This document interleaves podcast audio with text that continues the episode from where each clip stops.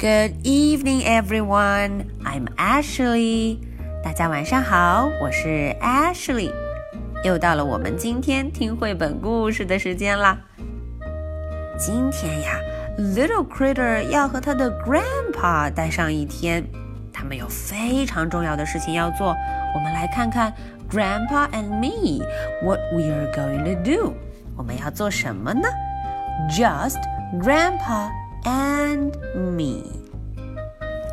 My mom said I need a new suit. 啊，妈咪告诉我，我们需要 new suit，我需要新的西装。嗯，看样子这个西装已经不够大了，so I need a new one。我需要买新的一套。So we went to the city to buy one, just Grandpa and me. 哎，Grandpa 就带着我要去买 new suit，买一套新西装，new suit。I bought the train tickets, but I get Grandpa pay. 哦，大家瞧，我要买 train tickets，买火车票，train tickets。嗯，Grandpa 就 pay，Grandpa 就付钱买了这个 train tickets。 I taught Grandpa how to sing 99 bottles of pop on the wall. 哦，我还教 Grandpa sing，我要教他 sing 唱歌，嗯，唱这首 Ninety Nine Bottles of Pop on the Wall。哎，在墙上有九十九个汽水瓶子。We went to the big department store。 哦，接下来我们就到了目的地，很大很大的 store 商场。The revolving door went round and round and round. 哦哦，大家看这个 revolving door 一直 round round round，一直转呐转呐转呢。We went round too, just Grandpa and me. 哈哈， 我和 Grandpa 也 going round, going round, going around，一直转呢转呢转呢。I held Grandpa's hand so he won't get lost. 对了，我得 hold Grandpa's hand，嗯，我得拉住他的 hand，拉住他的手，这样他才不会 get lost，他才不会走丢呢。He did anyway，呃哦， 可能我拉错了手，所以 Grandpa 还是走丢了。Lucky for Grandpa，I found him right away。还好，幸运的是，哦，我们马上就又遇见了 Grandpa 和我没有走丢呢。We took the escalator to the suit department. I told Grandpa to hold on tight to the rail. 哦，紧接着我们就要去 suit department， 嗯，买西装的地方。啊，这个时候我跟 Grandpa 说：“你可要抓紧 rail，可要抓紧扶手，要扶好哦。”这样子就不会摔跤啦。I looked at all the suits and found just the right one。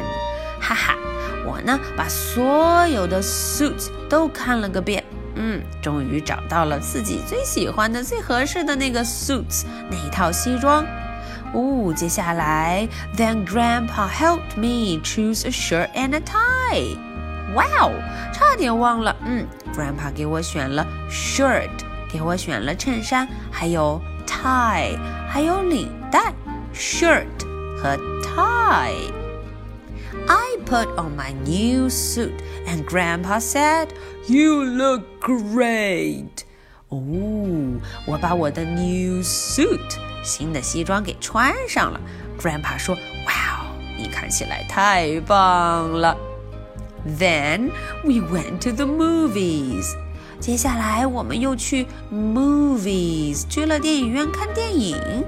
I sat close to Grandpa in the scary parts, so he won't be afraid. 嗯嗯，看到非常 scary、非常害怕的地方，我要离 Grandpa 近一点啊，这样他就不会 afraid，不会害怕了呢。We had supper in a Chinese restaurant. 诶，猜猜我们的 supper，我们的晚餐在哪儿吃的？哈哈，去的是 Chinese restaurant，中国餐厅，中餐厅。I showed Grandpa how to use chopsticks.